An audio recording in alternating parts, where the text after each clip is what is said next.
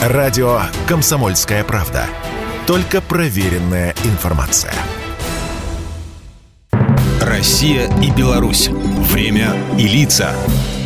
Здрасте, здесь Бунин, и сегодня в нашей программе мы про День воинской славы. Этой датой в 41-м войска Красной Армии начали контрнаступление против фашистско-немецких захватчиков в битве под Москвой. Именно это событие является самым масштабным за все время Великой Отечественной. Недалеко от столицы нашей державы Великая гитлеровская армия впервые потерпела серьезное поражение. Разгром фашистских войск под Москвой был началом значительного поворота в ходе войны и всей истории нашей страны. Окончательно провалился гитлеровский план быстрой войны.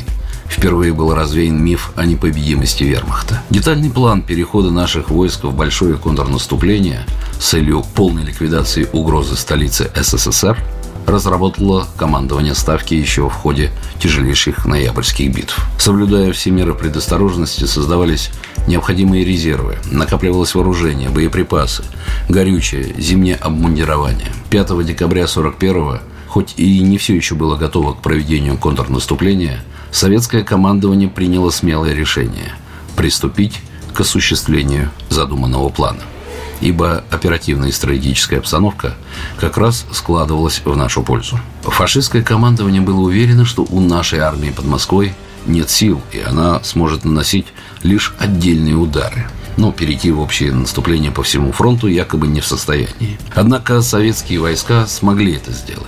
В результате фашисты откатывались назад, теряя технику, бросая нетронутыми склады с горючим и боеприпасами. Солдаты вермахта только и успевали, что поднимать руки вверх и твердить заученный Гитлер капут. Немало среди защитников Москвы было и белорусов. Одним из героев сражения стал Михаил Самонов с Гомельщины. Он попал на войну еще мальчишкой, ему тогда даже 18 не исполнилось. Примерно через неделю после начала войны Михаилу Сергеевичу принесли повестку в армию. Мне еще 18 не было, вспоминал он. Ну, тогда я подумал, наконец-то, нас пригласили в военкомат в Новобелицу, там побеседовали. Вы готовы воевать, спрашивают. А мы в один голос отвечаем, готовы. А стрелять умеете? А мы им умеем потому как стрелять, обращаться с пулеметом и штыком их учили еще с четвертого класса. За первые пять дней нашим войскам удалось продвинуться вперед, и даже несмотря на тяжелые бои на всех направлениях, они освободили несколько городов и сел. Контрнаступление советских войск под Москвой переросло в общий вал Красной Армии по всему Советско-Германскому фронту.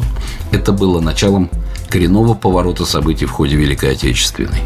Пройдут года, но подвиг защитников Москвы, их боевая слава – останется с потомками навсегда. Программа произведена по заказу телерадиовещательной организации Союзного государства. Россия и Беларусь. Время и лица.